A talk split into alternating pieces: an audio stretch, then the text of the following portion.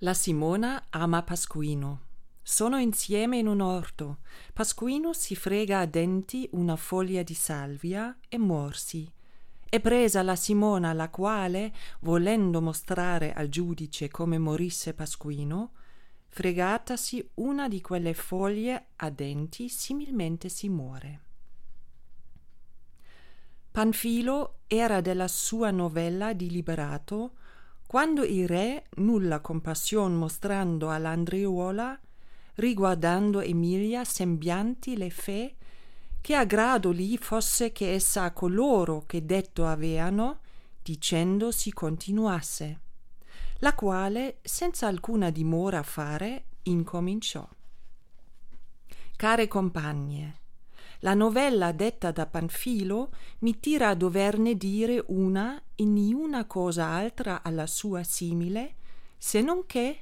come l'andriuola nel giardino perdè l'amante, e così colei di cui dir debbo è similmente presa, come l'andriuola fu,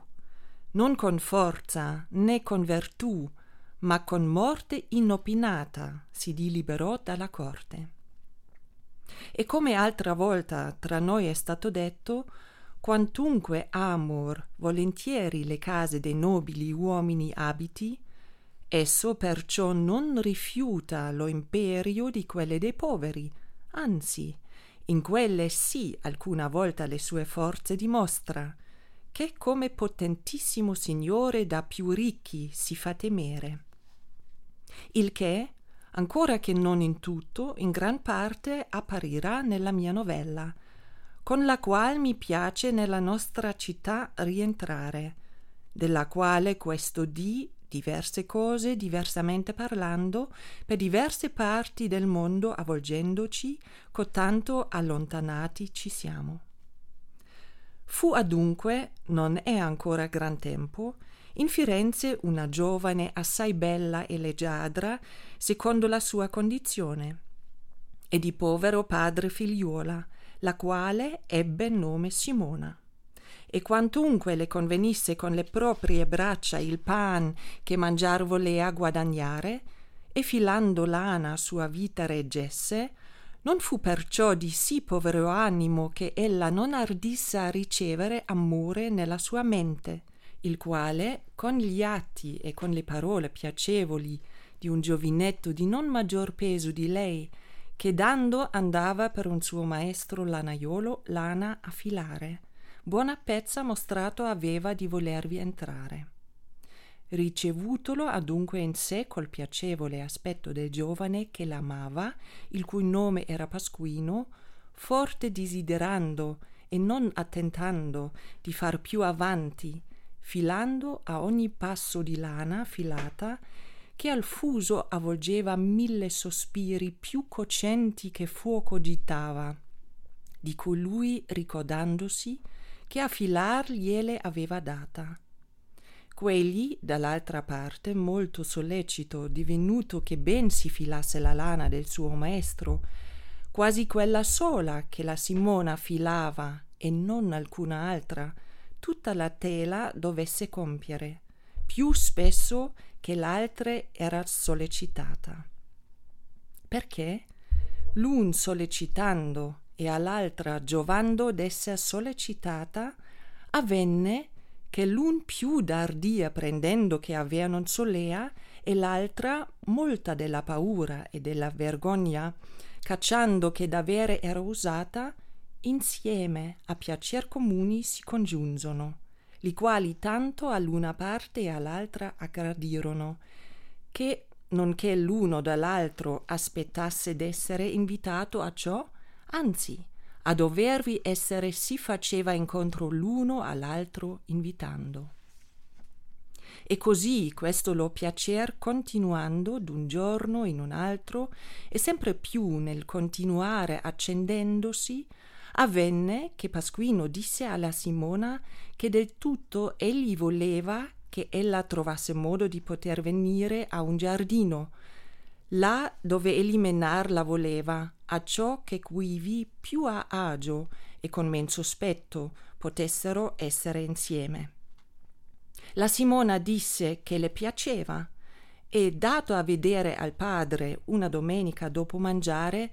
che andar voleva alla perdonanza a San Gallo, con una sua compagna chiamata la Lagina, al giardino statole da Pasquino insegnato se ne andò, dove lui insieme con un suo compagno, che Puccino aveva nome, ma era chiamato lo Stramba, trovò. E quivi, fatto un amorazzo nuovo tra lo Stramba e la Lagina, essi a far de loro piaceri in una parte del giardin si raccolsero, e lo Stramba e la Lagina lasciarono in un'altra. Era in quella parte del giardino dove Pasquino e la Simona andati se n'erano un grandissimo e bel cesto di salvia, a pie dalla quale postisi a sedere e gran pezza sollazzatisi insieme e molto avendo ragionato d'una merenda che in quello orto a animo riposato intendevan di fare, Pasquino, al gran cesto della salvia rivolto, di quella colse una foglia e con essa s'incominciò a stropicciare i denti e le gengie, dicendo che la salvia molto ben gli netava d'ogni cosa che soppressi rimasa fosse dopo l'aver mangiato. E poi, che così alquanto fregati gli ebbe, ritorno in sul ragionamento della merenda della qual prima diceva né guarì di spazio perseguì ragionando che egli s'incominciò tutto nel viso a cambiare e appresso il cambiamento non stette guari che egli perde la vista e la parola in breve egli si morì. Le quali cose la Simona veggendo cominciò a piagnere e a gridare e a chiamarlo stramba e la lagina li quali prestamente là accorsi e veggendo Pasquino non solamente morto ma già tutto enfiato e pieno di oscure macchie per lo viso e per lo corpo divenuto subitamente gridò lo stramba ai malvagia femmina tu l'hai avvelenato e fatto il rumor grande fu da molti che vicino al giardino abitavan sentito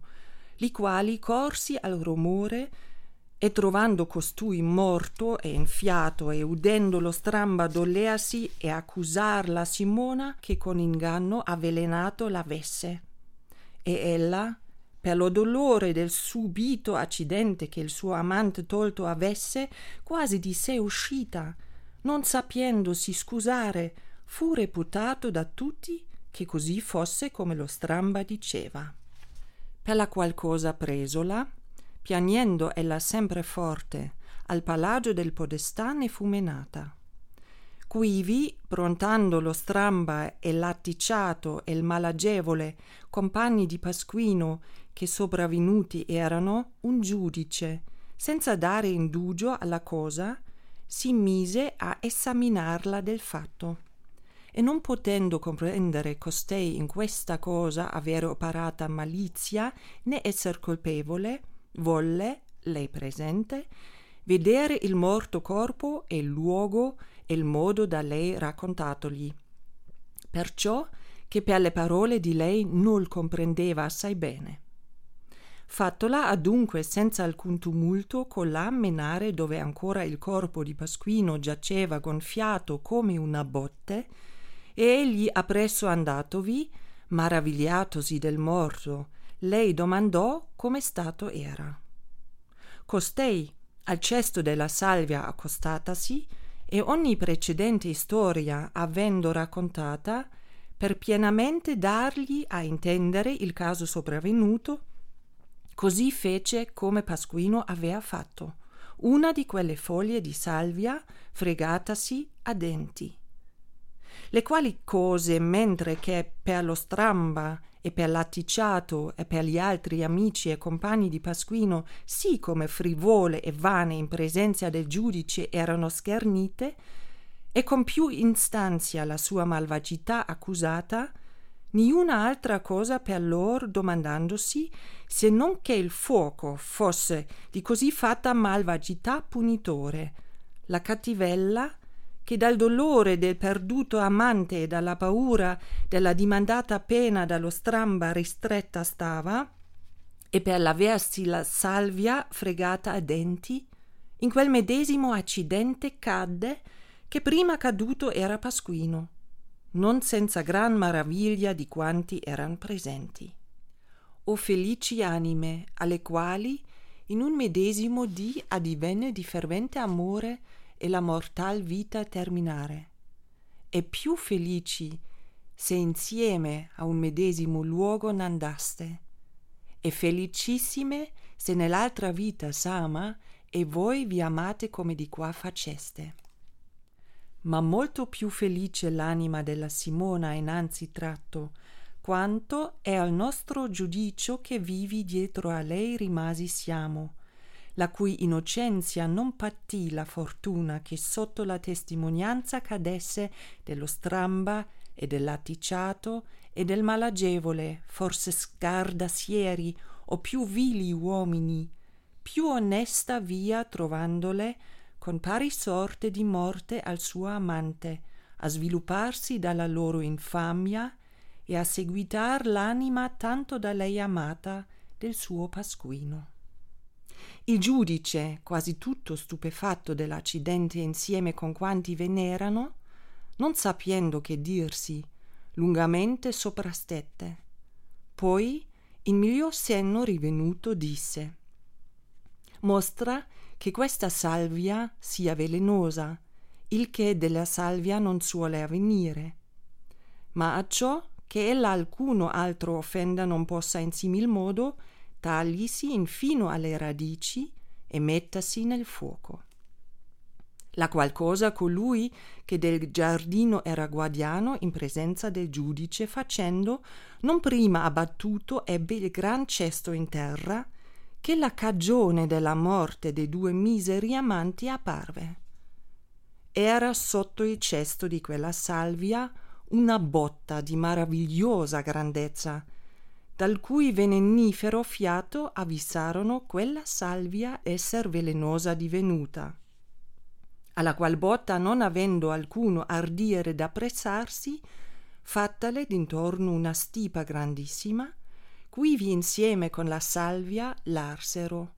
e fu finito il processo di messolo giudice sopra la morte di Pasquin Cattivello il quale insieme con la sua Simona così enfiati com'erano dallo stramba e dall'atticciato e da Guccio Embratta e dal malagevole furono nella chiesa di San Paolo seppelliti, della quale per avventura erano popolani.